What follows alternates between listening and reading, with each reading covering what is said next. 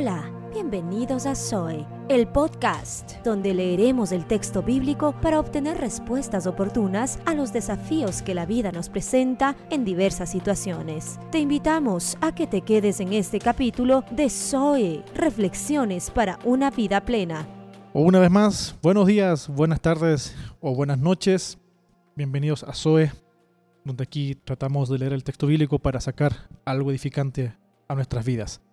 Hoy quisiera compartir con ustedes lo que pasó, pasó. Así le he titulado a este podcast. Y si pensaste en el reggaetón, Dios te perdone. Y ya que estamos algo avanzado en el 2021, ¿qué te pareció el 2020? Como año, ¿cómo lo sentiste? Creo que como todos llegaríamos a la misma respuesta. Eh, este año es, para algunos, literalmente un año perdido. Perdido no tanto por las cosas que se pudieron hacer y que no se hicieron por las cuarentenas y encierros varios, ¿no? Sino porque no solo no pudimos hacer muchas cosas, sino que algunos perdieron familia, otros estuvimos a punto de perderlos. Todos eh, aquí tenemos cercanos que lamentablemente eh, perdieron un familiar. Quizás tengas algún amigo que perdió a alguien tenemos algún cercano que quedó sin trabajo. Tenemos a alguien conocido que cerró su emprendimiento. Y mire, déjame darte algunas, algunas cifras, algunas estadísticas de este año 2020 con relación al, al COVID-19. Dice, contagiados 77.364.641.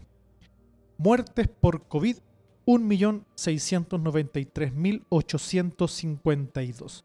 Esto representa el 2.2% del total de contagiados. Es decir, que de cada 100 contagiados por COVID, 2 mueren. Estas cifras están también en otro marco que quizás no hemos considerado. La cantidad de desempleo que hubo, negocios que cerraron y que se vieron afectados como locales de venta, ferias eh, comunales que estuvieron cerradas, sectores como el turismo que sufrieron pérdidas millonarias y un sinnúmero de consecuencias por las cuarentenas y el contagio. Nos dimos cuenta que no estábamos preparados para cambiar nuestra forma de hacer nuestras vidas. Nos dimos cuenta lo fundamental que es tener una buena conexión a Internet nos dimos cuenta lo indispensable que es el sentido de la familia. Más si perdimos a alguien cercano o casi, ¿no? Sin embargo, todo lo ocurrido algún día lo olvidaremos y pasará el dolor, pero nunca debemos olvidarnos de lo cerca que estuvimos de sufrir mayores consecuencias. Por lo tanto, lo que pasó, pasó. Y hace unos 1963 años atrás, un hombre, un apóstol, Pablo, ex Saulo, escribe uno de sus textos o frases más célebres. Segunda de Corintios 5, 17 dice, por lo tanto el que está unido a Cristo es una nueva persona, las cosas viejas pasaron, se convirtieron en algo nuevo, o más conocido como de modo que si alguno está en Cristo, nueva criatura es. Las cosas viejas pasaron, he aquí todas son hechas nuevas. Este texto es uno de los clásicos que cada cristiano debe saberse de memoria. Son aquellos que se aprenden en la escuela dominical de niño. Sin embargo, no estoy muy seguro que sepamos qué significa realmente y de hecho hay que leerlo en el contexto en el que está. Así que te invito a que leas, por ejemplo, el mismo capítulo, 2 Corintios capítulo 5, pero desde el versículo 14 al 21. Haz una pausa, anda a tu Biblia y léelo. ¿Ya volviste? Excelente. Si tratamos de buscar una idea central de este texto, desde el 14 al 21, donde está eh, incluido este texto célebre, el versículo 17, creo que a mi juicio un buen resumen sería lo siguiente. Cuando comprendemos que Cristo ha muerto por los pecadores y este amor nos inunda, lo hacemos parte de nuestro ser. Entonces, y solo entonces, podremos llegar a ser nuevos, dejando atrás lo que pasó, para que anunciemos la reconciliación que existe por medio de Cristo entre Dios y la humanidad. Y con esto solo quiero dejarte tres aspectos que considero importantes para que podamos reflexionar.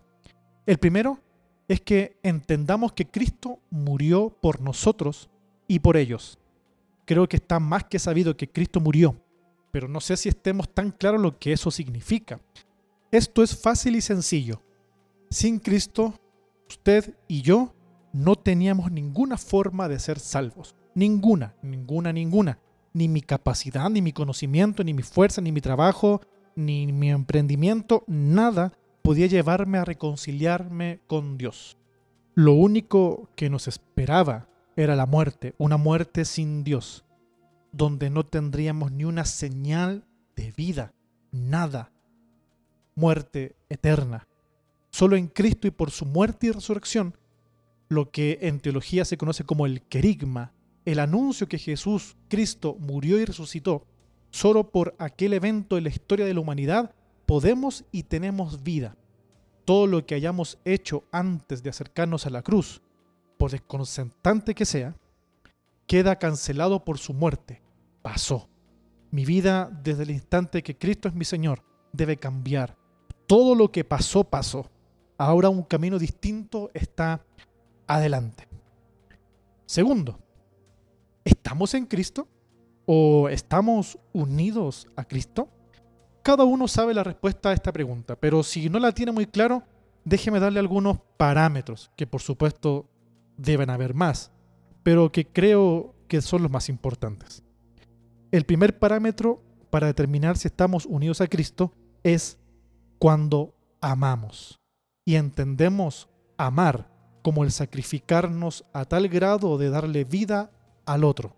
Amar, amar. Estaremos unidos a Cristo cuando el resto reconoce en nosotros un cambio. Estaremos unidos a Cristo cuando somos iglesia y asumimos un compromiso de servir. Estaremos unidos a Cristo cuando lo que pasó en nuestras vidas es cosa del pasado. 3. Somos una nueva creación para cumplir una misión.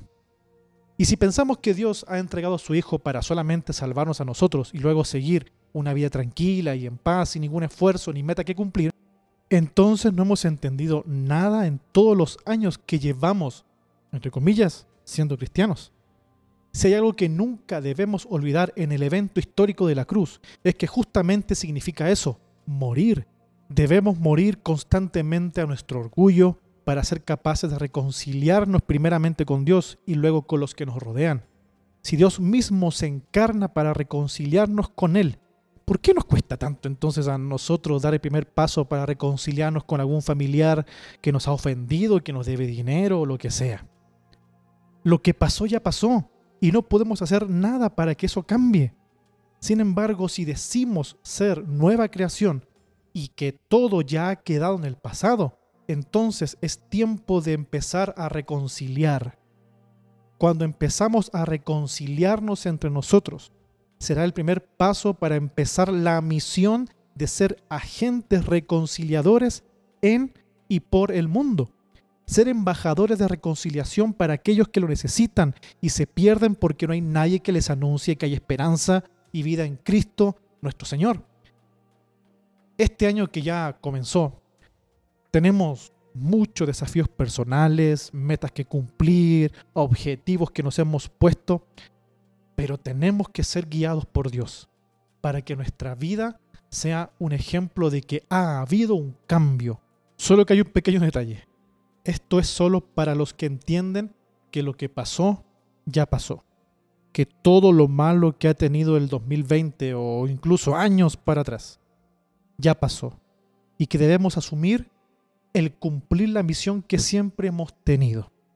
Recuerda, lo que pasó, pasó. Si te gustó este episodio, compártelo y como siempre, si te quieres comunicar conmigo, lo puedes hacer al siguiente mail o.carmonaer.gmail.com. Chau.